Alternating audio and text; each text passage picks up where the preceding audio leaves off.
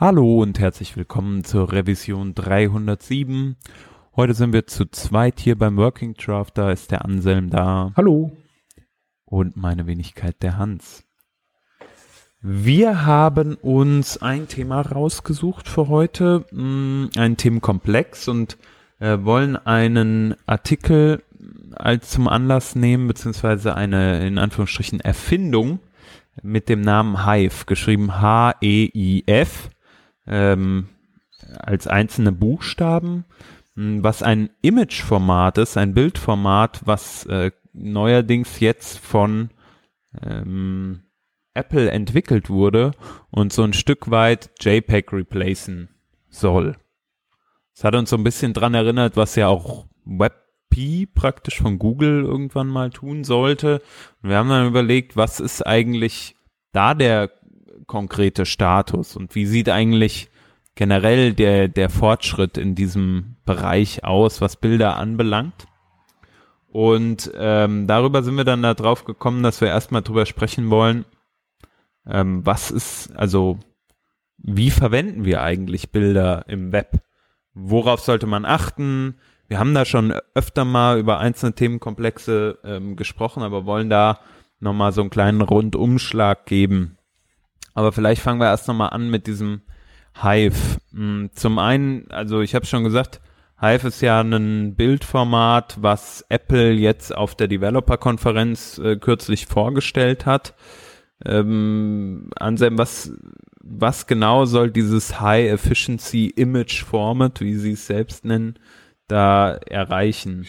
Ähm, mehrere Sachen, genau. Also das Ziel ist eigentlich, man hat ja aktuell im Web-Status heute nicht so viele Möglichkeiten, jetzt äh, verschiedene Formate zu wählen. Da gibt's halt JPEG, dann gibt's PNG, GIF.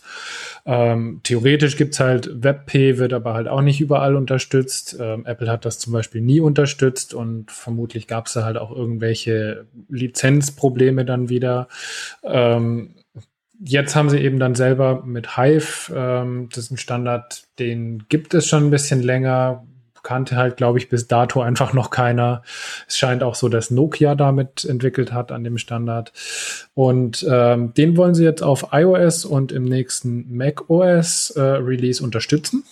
Was natürlich ziemlich cool ist, weil dann ähm, auch mal ein Betriebssystem tatsächlich schon in der Lage ist, es zu unterstützen. Und bei WebP war das ja eigentlich immer der, der größte Kritikpunkt und ähm, der größte Mangel, dass einfach äh, von Haus aus ähm, kein Nutzer ein WebP Bild abspeichern kann und das nochmal angucken kann außerhalb des Browsers, weil einfach das ähm, Bildformat nicht unterstützt wird vom nativen Betriebssystem. Und damit ist es natürlich schon mal ähm, ein relativ guter Start für das, ähm, für das Projekt, was Apple da hat. Und ähm, das Format an sich ist wirklich gut vergleichbar mit WebP, wie ich finde. Ähm, es bietet einfach viel geringere Artefakte, ähm, also Kompressionsartefakte bei geringerer Dateigröße. Also da gibt's eben jetzt in diesem Blogbeitrag von 500 Pixel der Fotocommunity, ähm, gibt da so ein paar Vergleichsfotos, wo man sich angucken kann, wie es in jeweiligen Format ausguckt. Und ähm, prinzipiell spart man halt doch so 20, 25 Prozent an Dateigröße im Schnitt und hat aber dafür eine deutlich schönere Bildqualität. Also gar nicht mal, dass da jetzt irgendwie wirklich von der ähm, von der Bildinformation noch mehr erhalten bleibt, aber vom Algorithmus wird das einfach besser umgesetzt, dass dann die Artefakte ein schöneres Gesamtbild ergeben, so dass man eben ein klareres Bild, nicht ein verpixeltes Bild erhält.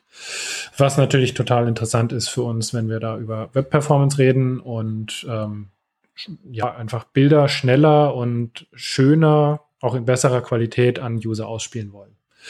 Äh, Vorteil ist halt eben, ähm, es wird wahrscheinlich schon so sein, dass dann eben dadurch, dass es ja nativ in macOS und iOS unterstützt ist, ähm, auch ein Browser-Support geben wird.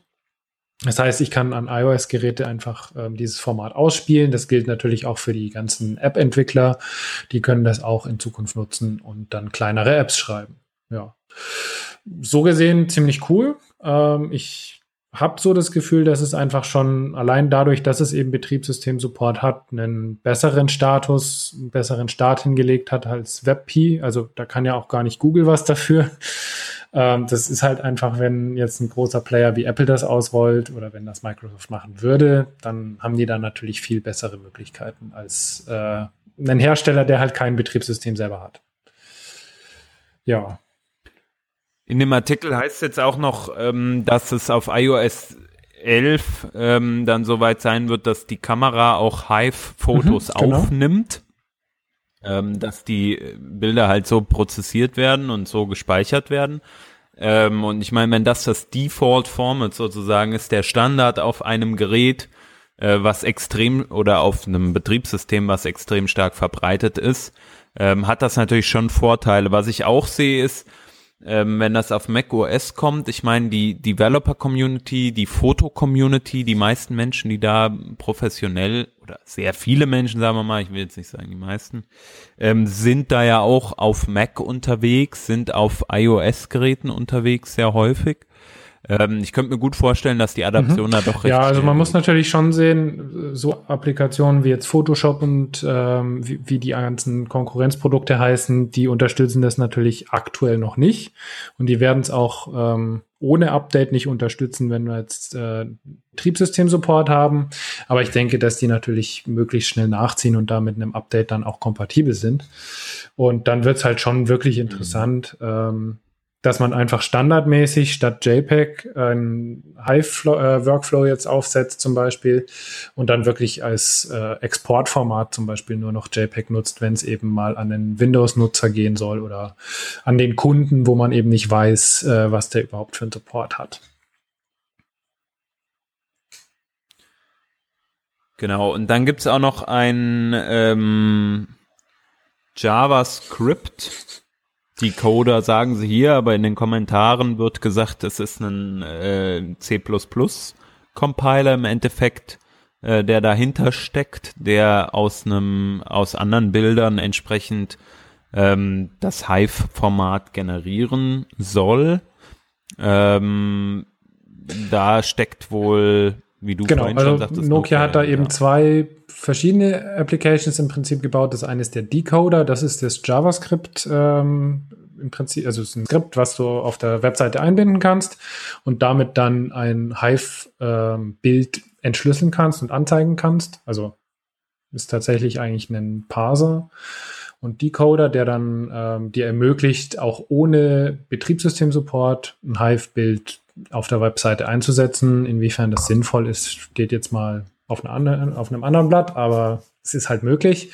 Und auf der anderen Seite gibt es eben den Encoder, der ist dann in C geschrieben, ähm, damit man die, die, Dateien auch generieren kann eben. Genau. Ja.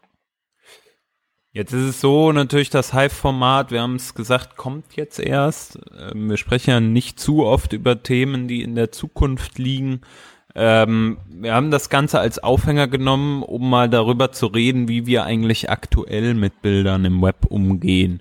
Äh, mich beschäftigt die Frage immer wieder in den verschiedensten Projekten, gerade wenn auch mal ein Designer zu mir kommt und mich fragt, hey, wie willst du denn das Bild oder wie brauchst du denn folgende Ressourcen? Ähm, und da denke ich mir einfach, ich glaube, es gibt noch einigen Klärungsbedarf. Neulich beispielsweise war ich wieder ähm, kurzzeitig in einem Projekt, wo jemand zu mir sagte, ja, im, im Web ist ja alles PNG. Und ähm, da habe ich mir dann schon gedacht, hm, da, da fehlt's noch so ein Stück weit an der Education. Deswegen wollten wir eigentlich mal so ein Stück weit über die Dinge sprechen, wie kann man Bilder vielleicht auch optimieren oder so. Ähm, aber generell sprechen wir doch vielleicht erstmal über Formate im Web. Mhm. Ja. Ich glaube, so, so das wichtigste Format für Bilder, also wirklich ähm, Fotos, landschaftliche, äh, wie Menschen, wie ähm, ja vielleicht auch Stillleben oder etwas ähnliches, alles was nicht eine Grafik ist sozusagen, besteht ist für mich erstmal ähm, ja. ein JPEG. Prinzipiell kann man das schon so sagen, genau. Ja. Genau. Ähm, dann gibt's natürlich da, sage ich mal, auch spezielle Ausnahmen, beispielsweise Bilder, äh, wo man einen Freisteller hat, der auf einem Hintergrund erscheinen soll. Ähm, also man eigentlich eine Transparenz mit in ein Bild einbaut. Da ist es für mich erstmal äh, PNG, was so das Format ist, mhm. was halt die Transparenz mit sich bringt. Und ähm, Dinge wie Grafiken beispielsweise, da wird's dann interessant. Beispielsweise Logos sind ja oft äh, zweidimensional, oft sehr einfach äh, gestrickt, die eine einfache Grafik sind, ähm, lassen sich sehr gut als Vektorgrafiken abbilden und für sowas würde ich dann einen SVG verwenden. SVGs sind ein bisschen spezieller, äh, da können wir gleich nochmal drauf eingehen. Manchmal ist es auch nicht möglich, einen SVG einfach so zu verwenden oder eine, eine, eine Vektorgrafik einfach so als mhm. SVG fürs Web zu verwenden. Äh, da habe ich zum Beispiel ähm, ein Logo gehabt, was äh, sehr viel mit ähm, so 3D, äh, Ani äh, nicht Animation, Entschuldigung, mit 3D-Format ähm, oder so 3D-mäßig mhm. angemutet hat, wo dann viel mit Verläufen gearbeitet wurde, Schatten und so weiter und so fort. Da habe ich festgestellt, hey, das A, das SVG wird extrem groß ähm, und ist auch nicht in jedem Browser konsistent dargestellt aufgrund der Effekte, die da teilweise auf den Ebenen lagen ähm, so dass ich mich dann dafür äh, für einen PNG. Ja, also muss man ja auch klar sagen, es gibt schon einige Fälle, wo dann SVG auch bei Vektorgrafiken nicht mehr so viel Sinn macht. Einfach dann, wenn es halt komplexeres Logo ist, ähm, wo viele Vektorpunkte einfach nötig sind, dann ist halt das SVG irgendwie wieder größer als ein PNG und dann muss man halt auch sagen, okay, ich gucke es mir nochmal an. Klar, eine Vektorgrafik ist vom Rendering immer was anderes als eine ähm, Pixelgrafik, aber es kann dann schon sinnvoll sein, dass man auch Logos einfach wieder als PNG einbindet. Das muss man einfach dann von Fall zu Fall unterscheiden und einfach gucken, ähm, wie ist die Qualität rein visuell gesehen und wie ist die Dateigröße und dann wägt man halt ab, was man benutzen möchte da an der Stelle. Ja. Ja, also das finde ich die Größenfrage zu klären abschließend ist, finde ich schon extrem schwierig bei sowas, weil gerade wenn man sich jetzt mal den Vorteil, du hast angesprochen, von der Vektorgrafik ähm, anguckt, dass sie nämlich einfach frei skaliert, egal wie hochauflösend dein Display mhm. ist, egal wie groß du sie anzeigst. Und wenn du jetzt eine ähm, ein PNG in einer ähnlich, sagen wir mal, es ist ein Logo, was links oben auf mhm. der Webseite relativ klein dargestellt wird, ähm, und du dann das Logo als PNG aber vielleicht trotzdem doppelt so groß vorhalten musst, weil du das ja auf Retina auch noch sehr, sehr scharf sehen musst, was ja logisch ist. Oder was da ein Stichwort ist, genau.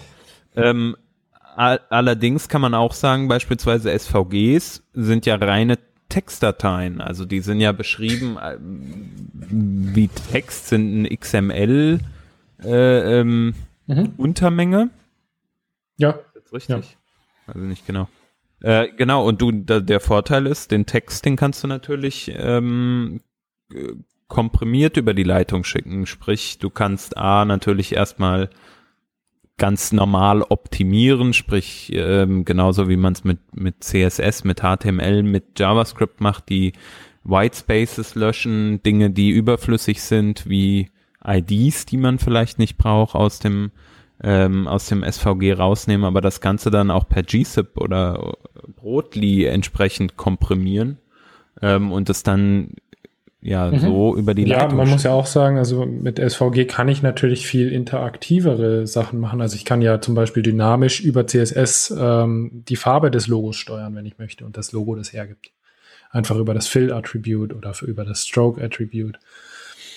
Ähm, also da, da habe ich natürlich andere Möglichkeiten, als wenn ich jetzt ein PNG einsetze. Das ist immer was Statisches, Fixes in der fixen Größe. Ähm, deswegen, man muss das abwägen. Auf der anderen Seite, wenn man jetzt halt sieht, das SVG wäre einfach zehnmal größer als ein PNG, dann gehe ich meistens schon dazu über, dass ich dann das PNG wieder nutze.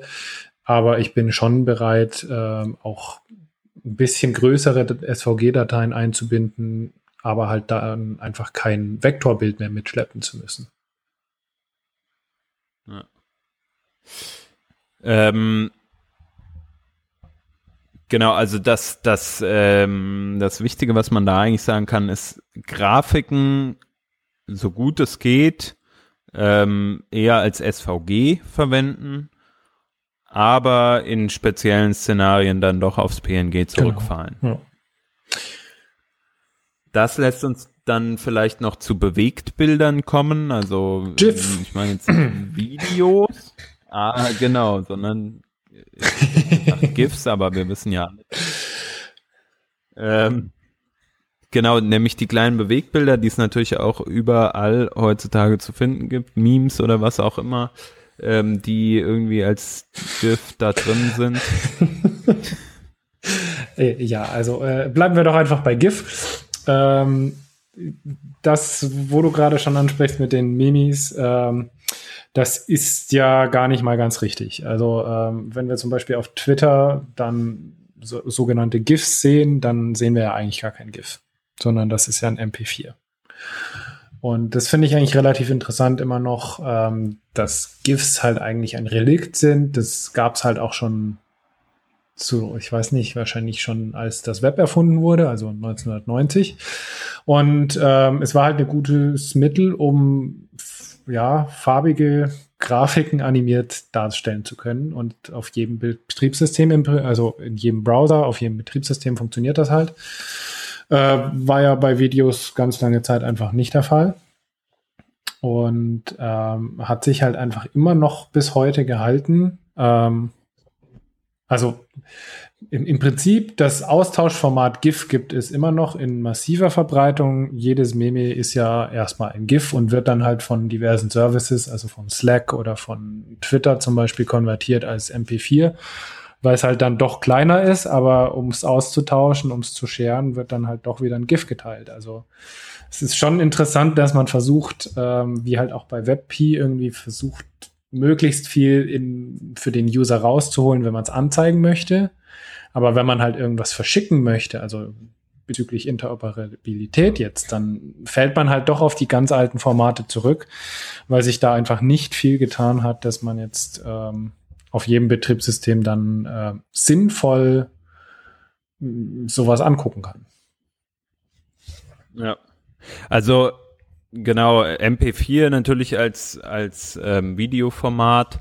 Ich denke, das hat sich mittlerweile auch durchgesetzt, wenn man da jetzt, du hast eben angesprochen, beispielsweise Twitter sich anschaut, aber auch ähm, teilweise diese Image-Share-Plattformen, die halt auch das dann ähnlich machen, auch dann Vorteile von Videos nutzen, die du beim, äh, beim GIF nicht hast, nämlich dass man ähm, einen Play-Button beispielsweise einbauen kann oder vielleicht auch einen Sound mit dabei hat. Ähm, genau, und das sind die, denke ich, die, die klaren Vorteile, wieso man da eher auf ein Video zurückfällt. Und nicht zuletzt natürlich, wie du schon sagst, die Größe mh, mm, der Datei und natürlich auch so die, die Farbtreue, Farbechtheit. Allein die, die Farbwelt allein schon, ja. Die Farbwelt meine ich, ja, sorry, danke. Genau, nämlich äh, GIFs sind ja äh, per se erstmal auf 256 Farben mhm. begrenzt. Und ähm, so der ähm, Farbraum, den einem MP4 bietet, ist ja auf jeden Fall. Auf jeden Fall, ja. 65.000. Ja. Oder sowas. Oder sind sogar 16,7 Viele. Millionen, ich weiß nicht. Viele. Ausreichend viele, viele. genau. genau. Ja. So, also das heißt praktisch für uns, GIFs gibt's eigentlich nicht mehr. Ähm, was man verwenden will, ist eher ein Video. Ähm, wobei es natürlich auch da Ausnahmen geben kann. Ähm, die, die, also ich glaube, die allgemeine Regel sollte aber genau. so sein. Ja.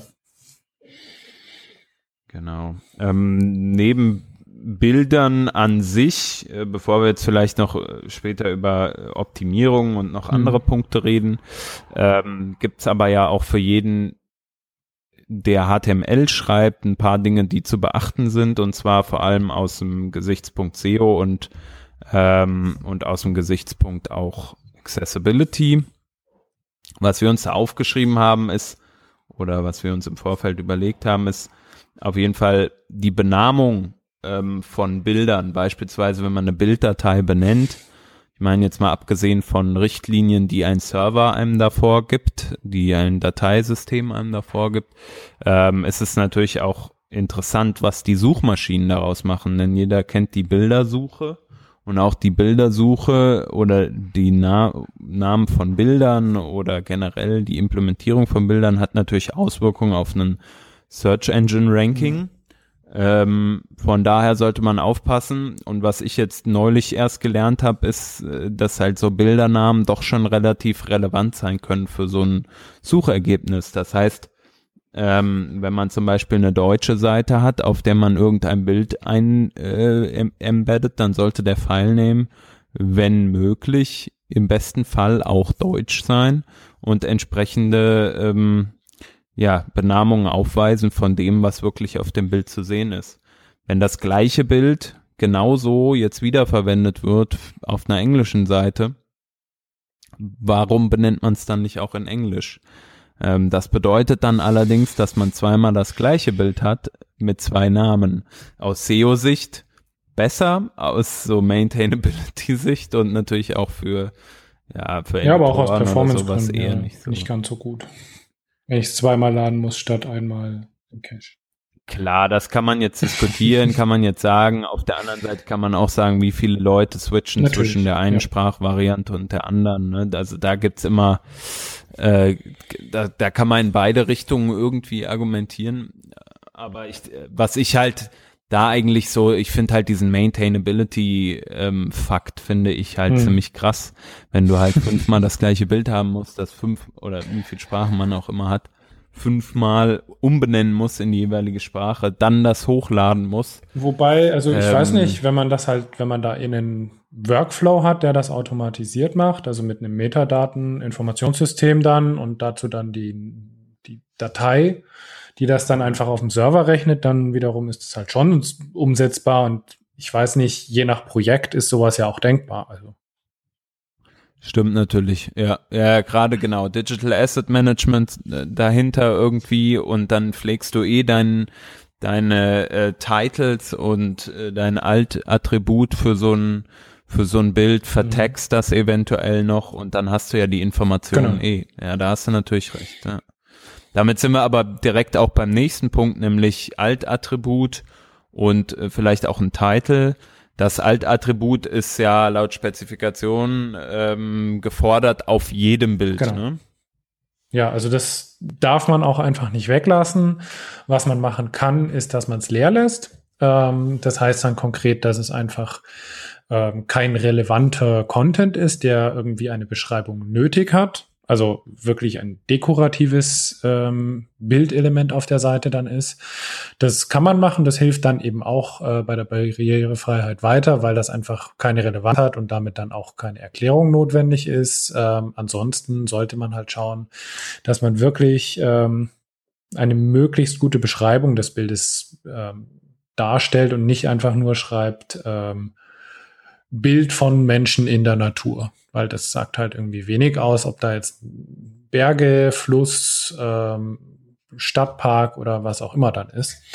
Ähm, sollte man dann halt schon versuchen, irgendwie die Szenerie zu beschreiben, so dass man halt auch wirklich im Kopf sich irgendwie selber eine Szenerie ausmalen kann dann davon. Genau. Und darüber hinaus gibt's halt für mehr äh, Description dann noch das Title Tag. Da sollte allerdings nicht das gleiche drinstehen wie im Alt Tag, sonst kriegt ein Screenreader da beispielsweise oder jemand, der einen Screenreader nutzt, kriegt dann zweimal das gleiche vorgelesen, was man ja auch nicht unbedingt äh, genau. möchte.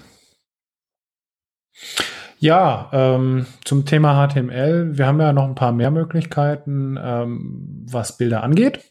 Also zum einen haben wir halt responsive Images, da haben wir ja vorhin schon mal ganz, ganz kurz drüber gesprochen oder ist angerissen als Thema. Ähm, da haben wir auch bei Working Draft schon mal drüber geredet, mindestens einmal, auch länger schon drüber geredet. Ähm, mittlerweile ist es so, dass man keinen JavaScript-Polyfill mehr braucht. Ähm, also ich glaube, letzte Woche oder vorletzte Woche habe ich gelesen, dass der Polyfill auch jetzt offiziell auf der Webseite responsiveimages.org ähm, nicht mehr verfügbar ist und ähm, auch dort ähm, geschrieben wird, dass man den nicht mehr einsetzen soll, weil ja jeder Browser da, das mittlerweile nativ unterstützt.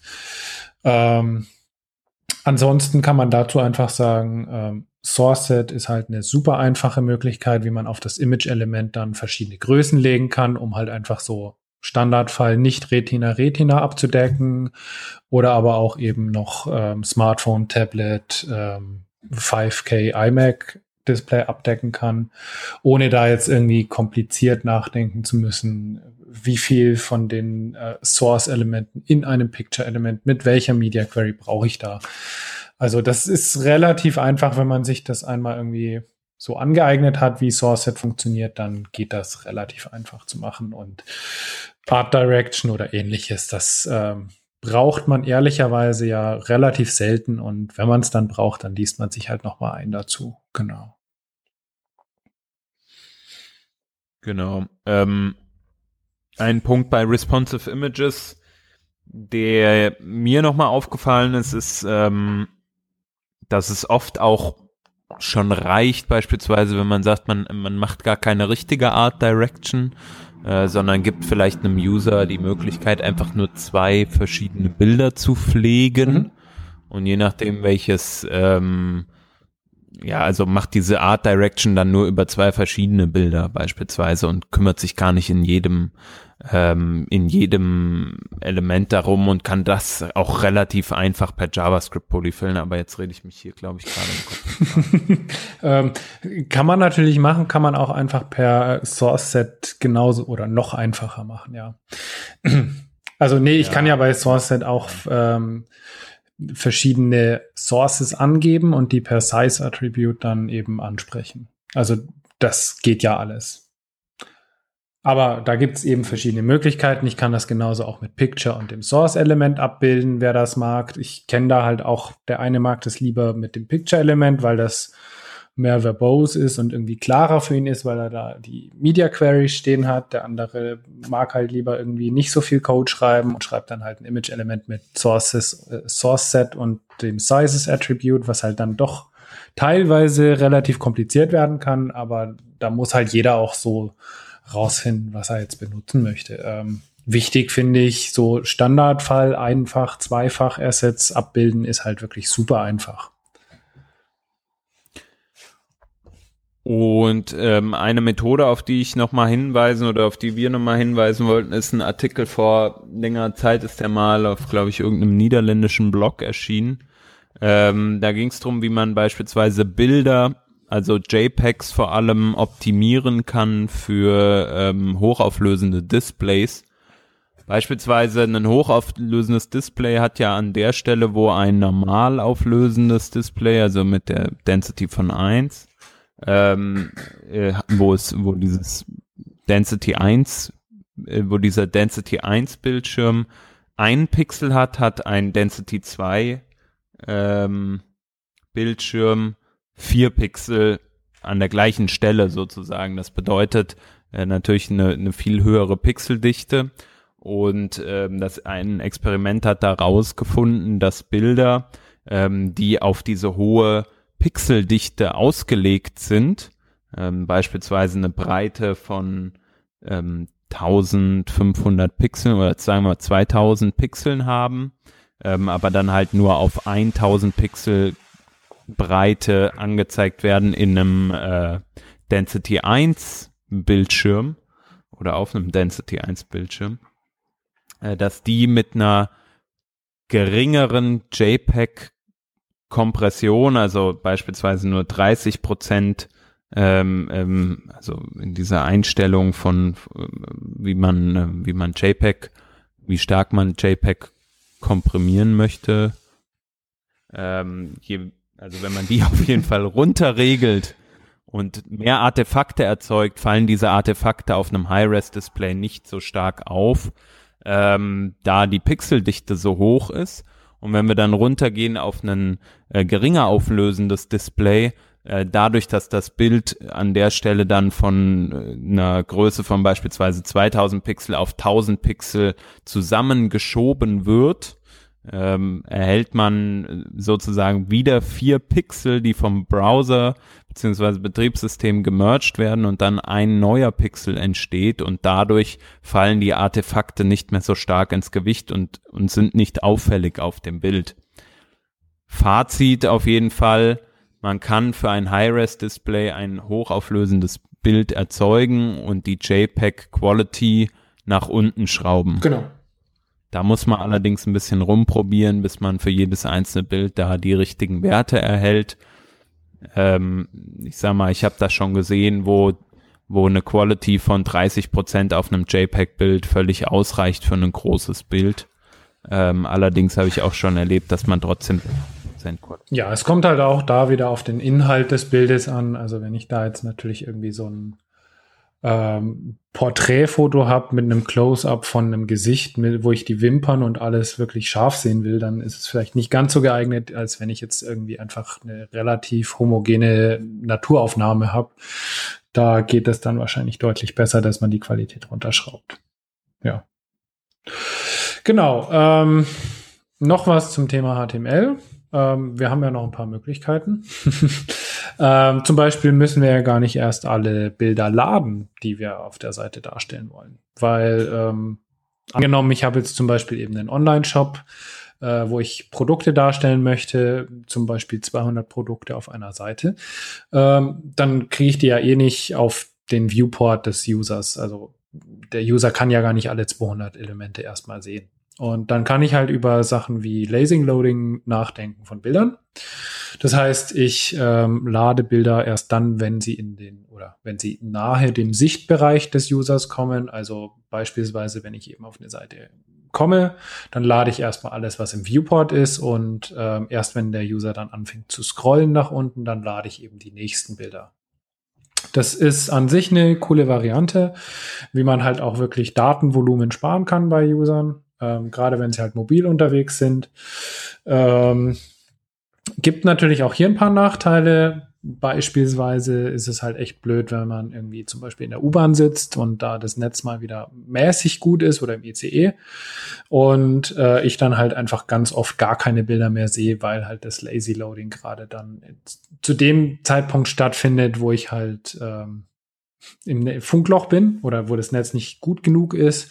Und dadurch, dass ich ja ständig Requests ähm, abfeuere, also genau dann, wenn ich es halt erst brauche, nützt es halt auch nicht viel, wenn ich dann zwischendurch mal wieder kurz gutes Internet habe, aber dann wieder schlechtes habe. Also das ist halt schon so ein Nachteil, wo man sagen muss, ja, muss man sich gut überlegen. Aber wie gesagt, äh, Vorteile gibt halt auch genügend.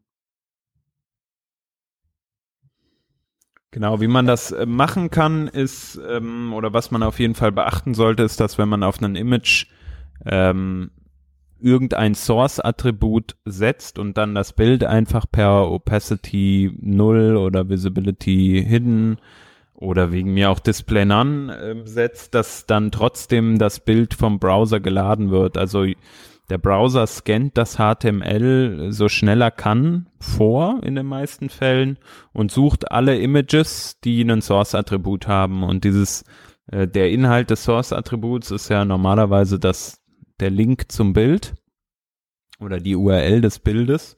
Und ähm, das wird so, so schnell es geht vom Browser runtergeladen, so dass man dann aufpassen muss, wenn man sich da selbstständig mit JavaScript einen ähm, eine, ja, so ein, so ein Lazy Loading schreibt, dass man da kein, das Source-Attribut nicht vorab befüllt oder man das Ganze zu seinem Vorteil nutzt, nämlich wenn man sagt beispielsweise, ich habe die Möglichkeit auf meinem Server äh, ein Bild vorzurendern, was vielleicht nur, weiß ich nicht, die ein, ein Zehntel der Größe hat ähm, und ich bin bereit, das zu opfern, dass ich schon mal ein Zehntel äh, zusätzlich zum, zum Originalbild dann lade und dann zeige ich das, das Bild schon mal dem User in jedem Fall an und dann wäre auch das Problem mit dem äh, mit der U-Bahn ein Stück weit im mhm. Griff. Ähm, ja, man hätte dann halt ein sehr schlecht aufgelöstes Bild ähm, und nur wenn wenn dann auch das Lady, Lazy Loading inkickt und die Netzverbindung da ist, dann würde man das perfekt aufgelöste Bild sehen. Die normale, die Variante, die man normalerweise macht, ist, dass man ein Datenattribut, Data Source beispielsweise, dann auf das Image setzt und dann mit JavaScript erkennt, ist das Bild jetzt gleich im Viewport äh, und dann entsprechend das, ähm, das Source-Attribut befüllt. Und ähm, ein Hinweis, den der Anselm auch nochmal in der Vorbesprechung gab, im Optimalfall sollte man ähm, auch an die Nutzer denken, die eventuell kein JavaScript aktiviert haben oder es direkt ausgestellt haben aus Gründen. Ähm, da kann man dann beispielsweise das oder sollte man das NoScript-Tag verwenden und in diesem NoScript-Tag dann ein Bild unterbringen, ähm, das ein Source ähm, Attribut gesetzt hat mit entsprechend der Ressource, was dann geladen wird, wenn kein JavaScript dann ist. Genau, also ähm, Hintergrund war hier einfach auch jetzt nicht die fünf User, die jetzt irgendwie sagen, okay, ich habe prinzipiell kein JavaScript an, weil ich das im Browser deaktiviere oder ich habe halt NoScript-Erweiterung in meinem Firefox dran, sondern ähm, einfach auch Proxy-Browser, ähm, die das einfach nicht können, also Opera Mini oder UC-Browser ähm, können ja diverse Browser mittlerweile, dass sie eben so einen Proxy-Browser-Mode haben.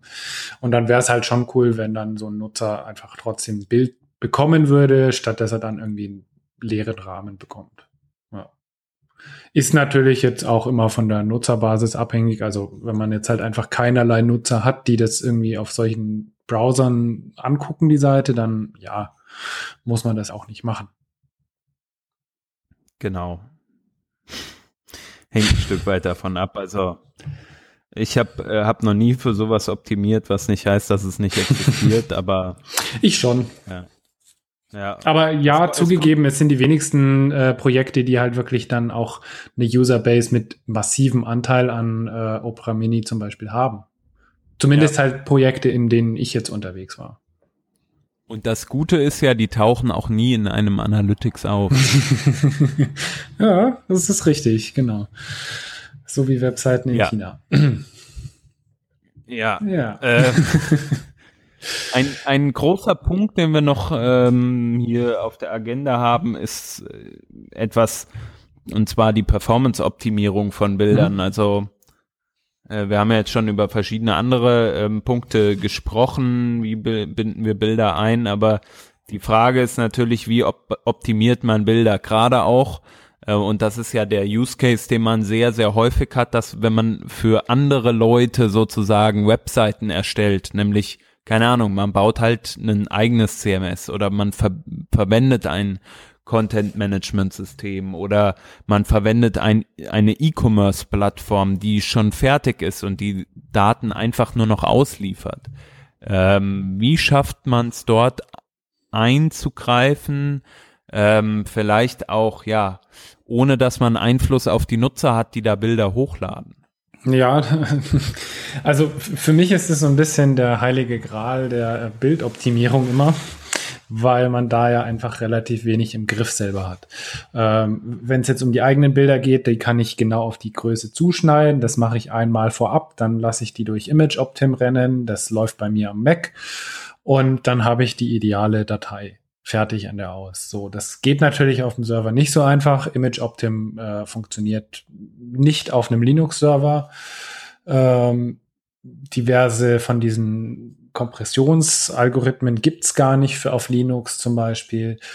Ähm, die da am Server auf, zum Laufen zu kriegen, ist auch gar nicht so einfach. Und ähm, deswegen ist es halt relativ schwierig, das ähm, zu integrieren für Benutzer hochgeladene Inhalte. Und jetzt, wenn ich jetzt mal einfach an irgendwelche Blogs denke oder halt wirklich an Produkte, wo dann ähm, einfach irgendein Mitarbeiter ein Produktbild hochlädt, naja gut, der nimmt die Kamera, macht ein Foto, lädt dieses Foto auf die Webseite hoch. So.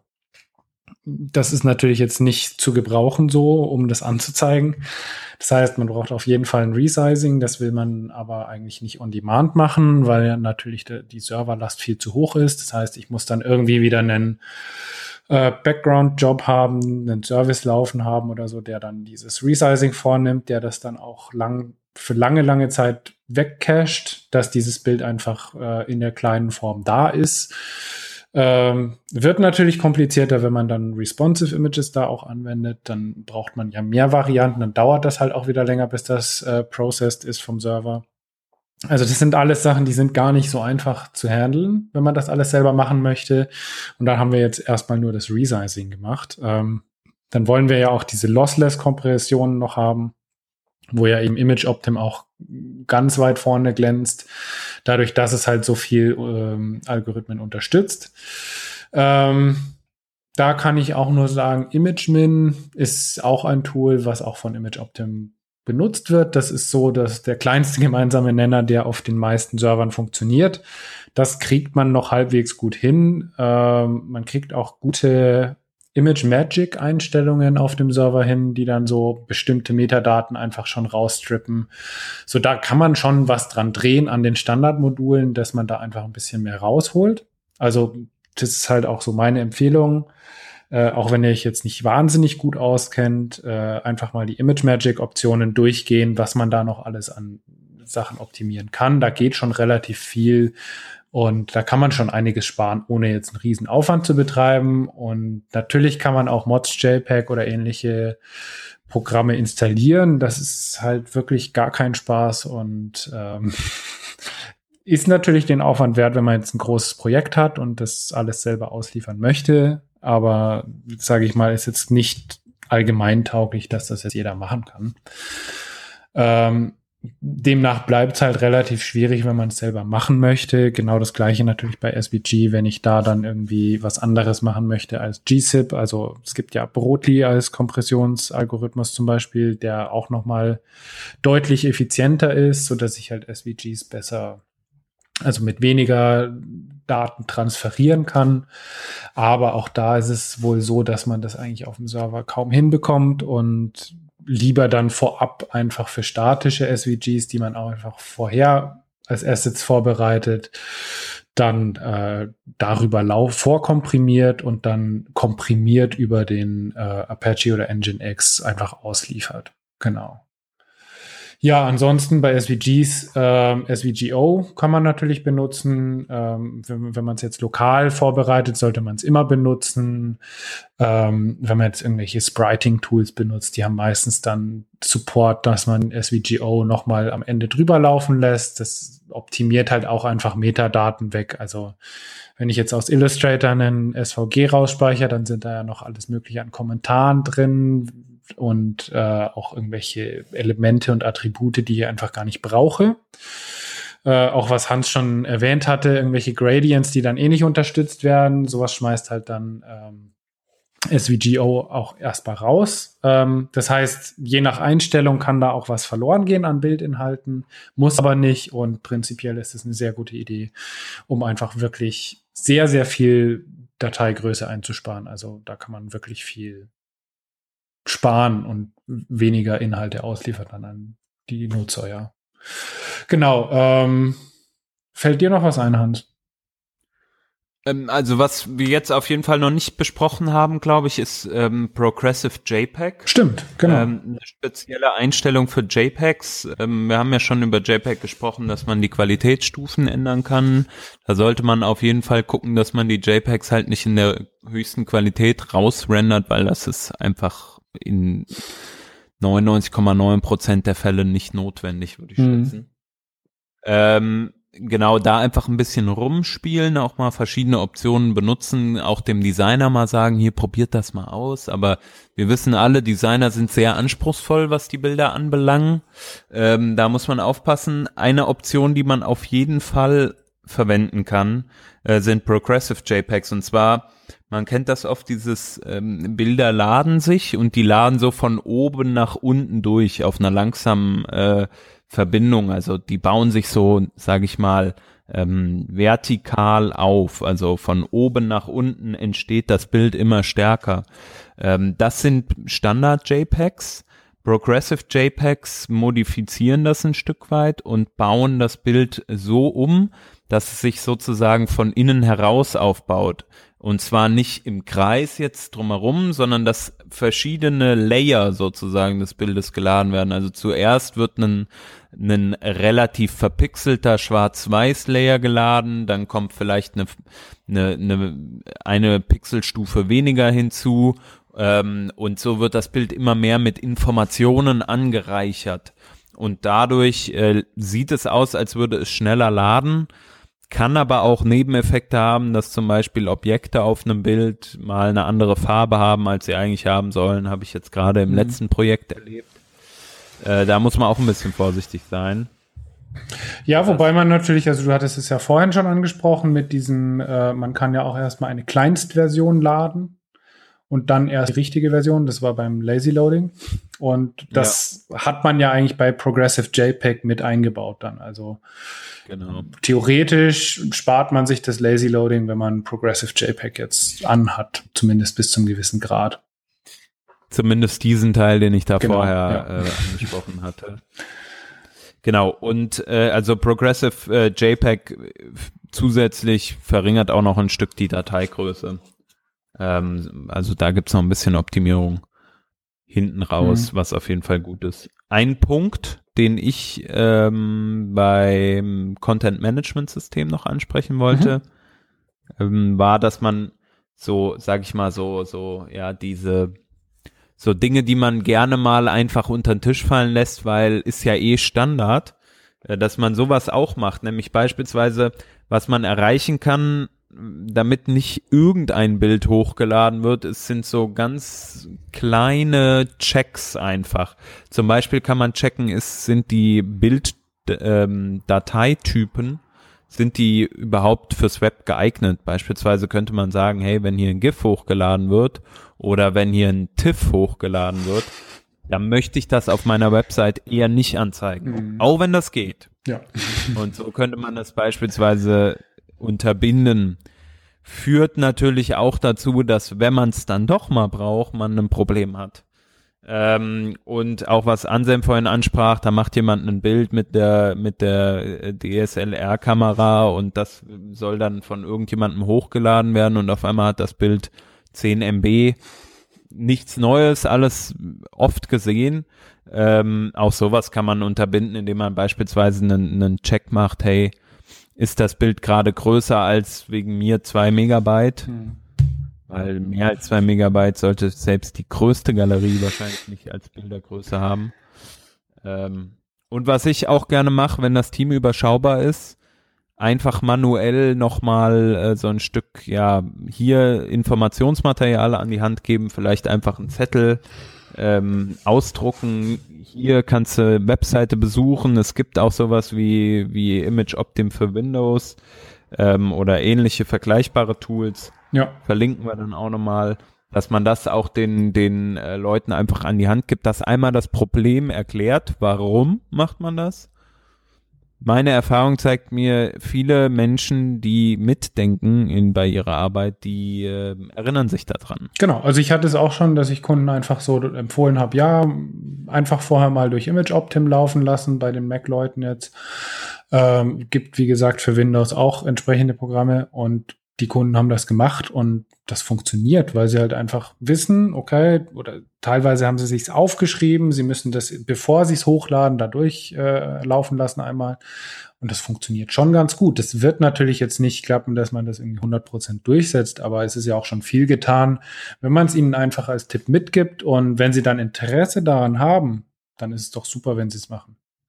Und wenn dann der SEO-Experte sagt, die Bilder müssen kleiner sein, dann erinnert man sich da auch wieder dran. Und was ja auch ganz oft der Fall ist, viele Grafiken oder auch Bilder werden ja nochmal bearbeitet, aufbereitet von irgendwelchen Grafikern. Mhm, genau. ähm, Deiner, wie auch immer. Es gibt bestimmt irgendjemanden, der so, sag ich mal, der Head-Off von dem ist oder zumindest einen Hut auf hat oder so. Und ähm, da könnte man ja auch mal sein Anliegen äh, vorbringen und ich habe die Erfahrung gemacht, dass viele da sehr, sehr dankbar sind und sagen so, wow, krass, geil. Gerade so Progress, hey, mache ich einmal eine Einstellung hier in meinem Exporteinstellungen für Photoshop und zack, hat sich die Sache. Ja. Die Einstellung bleibt für immer da oder zumindest so lange, bis mal wieder irgendwas anderes exportiert werden muss. Also ähm, ja, ich glaube, es gibt da auf jeden Fall Möglichkeiten, das auch über so Soft-Faktoren ähm, zu ermöglichen. Ein Punkt vielleicht äh, abschließend auch dazu ist natürlich die, die Variante, wir haben vorhin schon mal über Digital Asset Management gesprochen, über so ein, entweder über ein Tool das halt abzubilden, dass das automatisch schon beispielsweise ein Cloud-Tool ist, was genau das mitbringt, was eine API hat, wo man sagen kann, oder zumindest eine URL-basierte ähm, API für Bilder beispielsweise, wo man sagen kann, okay, ich will das Bild jetzt in dieser Auflösung haben, dann generiert er das einmal, cache das weg, wie Anselm du das vorhin gesagt hast, und der macht das auch optimiert und hat das alles schon bedacht, was worüber wir gesprochen haben. Ähm, dafür gibt's CDNs, Content Delivery Networks, die das teilweise mitmachen. Ähm, ihr wisst ja, ich habe das schon öfter gesagt, ich bin Fan von Contentful. Ähm, Contentful hat ein Asset Management dabei. Ähm, dort kann man zum Beispiel auch SVGs hochladen, dort kann man JPEGs hochladen, die zumindest teilweise optimiert werden, wo man Größen sich automatisiert rausrendern ähm, lassen kann. Da gibt es also Möglichkeiten. Viele andere, Akamai, soweit ich weiß, hat sogar die Möglichkeit, ähm, einen, einen WebP rauszugenerieren. Mhm, genau, es gibt halt auch so wirklich optimierte CDNs, die nur das machen. Also Cloudinary zum Beispiel ist halt so ein Beispiel. Die ähm, haben sich darauf spezialisiert, dass sie halt wirklich Image and Video Management in the Cloud anbieten. Da kann man wirklich eigentlich alles damit machen. Da kann man über die URL äh, einfach angeben, wie soll mein Bild zugeschnitten werden, gecroppt werden, wo soll der Focus Point liegen, ähm, haben da auch teilweise wirklich dann ähm, Algorithmen dahinter, wo man dann so Gesichtserkennung halt äh, für den perfekten Ausschnitt dann automatisch angeben kann und so weiter und so fort. Also die können richtig viel. Ähm, das heißt, wenn man da jetzt irgendwie zu viele äh, Sachen hat, die man dann selbst gar nicht jetzt äh, stemmen könnte an Aufwand im Backend, dann kann man halt auch sagen, okay, wir lagern das alles aus und ähm, hat das dann eben auf einem CDN, die eigentlich die ganze Arbeit für einen erledigen. Genau. Ja, ähm, ich glaube, dann haben wir das einzig große Thema heute. Also nur ein Thema, aber dafür lang. Eigentlich auch durch, oder? Ja, ich würde auch sagen, das war jetzt ein etwas äh, ausgedehnterer Rundumschlag zum Thema Bilder, Bildnutzung im Web. Wenn wir was vergessen haben, was wir bestimmt haben, oder falls wir irgendwas nicht kennen, oder falls euch noch was aufgefallen ist oder wir was falsch gesagt haben, wie immer der Hinweis auf unsere Kommentarfunktion im Blog, aber auch genauso ähm, die Social Media Kanäle, vor allem halt Twitter. Haut uns da gerne mal an. Wenn ihr sagt, ihr seid äh, bessere ähm, Experten, wovon auszugehen ist als wir, was dieses Thema anbelangt oder auch gerne was andere Themen anbelangt, dann kommt bitte auf uns zu und korrigiert uns, damit auch wir äh, etwas lernen können und damit wir das äh, dann noch an die Community weitergeben können. Genau. Ja, ähm, dann haben wir noch einen Link. Das ist Sonar. Sonar ist ein Linting-Tool für das Web, für Webseiten generell. Ähm, ist gar nicht viel näher spezifiziert. Ähm, wenn man dann in den User Guide schaut, dann sieht man, dass da ganz schön viel möglich wird. Ähm, also es, man kann damit Accessibility linten, Interoperability, man kann HTTP-Header linten, also dass zum Beispiel bestimmte nicht da sein dürfen. Ich kann äh, das Charset linten, ich kann Progressive Web Apps linten, Security linten und all solche Sachen. Also da sind wirklich kaum Grenzen gesetzt, zumal man halt auch eigene Rulesets dann ähm, schreiben kann und dagegen dann entsprechend auch testen kann. Also das klingt total cool.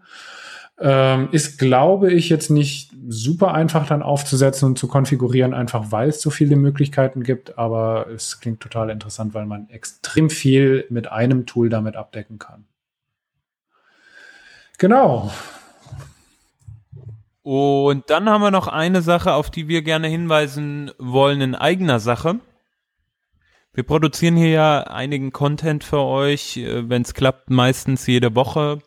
Ähm, das macht uns Spaß, das machen wir natürlich äh, aus der Freizeit ähm, und das finden wir auch cool und wir lernen ja auch immer wieder was, zumindest ich. Ähm, die anderen bringen es mir bei. Die wissen das schon. Nein. Spaß. Und trotzdem haben wir ein paar laufende Kosten. Beispielsweise haben wir die Website, ähm, da geht ein ganz schöner Traffic rein und raus. Ich glaube so, was hatten wir mal, 400 Gigabyte mhm, pro Folge, glaube ich. Ne? Äh, nee, pro, ah, pro Monat. Pro Monat ne? kann sein, ja. ja. 400 Gigabyte pro Monat, also ein bisschen was an, an, an Traffic. Ähm, das Hosting muss bezahlt werden, die Hardware dafür. E-Mail-Accounts, nicht zu vergessen hier unsere äh, Mikrofone und sowas. Und ihr wünscht euch ja auch immer gute Audioqualität, deswegen haben wir noch Auphonic, wodurch wir dann unser, ähm, unsere Aufnahme jagen, damit die Qualität ein bisschen besser wird. Und ähm, das alles kostet ein bisschen Geld. Und wir freuen uns natürlich, wenn wir jemanden finden, der uns dabei unterstützt. Das heißt, wir suchen ganz konkret Sponsoren. Wir hatten das ja auch schon in der Vergangenheit dass uns ähm, eine Firma gesponsert hat, dass wir in der ähm, in der Sendung über eure Firma sprechen ähm, oder die Firma, die uns sponsert, sprechen. Deswegen unsere Frage und äh, Bitte, ähm, hört euch doch mal um, seid ihr eventuell gewillt, findet ihr unseren Podcast gut, ähm, wollt ihr uns sponsoren? Fragt doch mal eure Chefs, ob das was ist, wenn ihr an uns glaubt und schickt uns einfach eine E-Mail ähm, an comments at workingdraft.de oder ich glaube, wir haben sogar eigene Sponsors at workingdraft.de. Genau. Und äh, falls es da noch Rückfragen gibt, haut uns gerne an. Wir stehen euch da mit ähm, Rat und Tat zur Seite und würden uns ganz doll freuen, wenn es ein bisschen äh, Rücklauf diesbezüglich geben würde. Genau. Ja, und damit sind wir dann auch für heute durch und bedanken uns fürs Zuhören und ja, bis nächste Woche. Bis dann. Ciao. Ciao.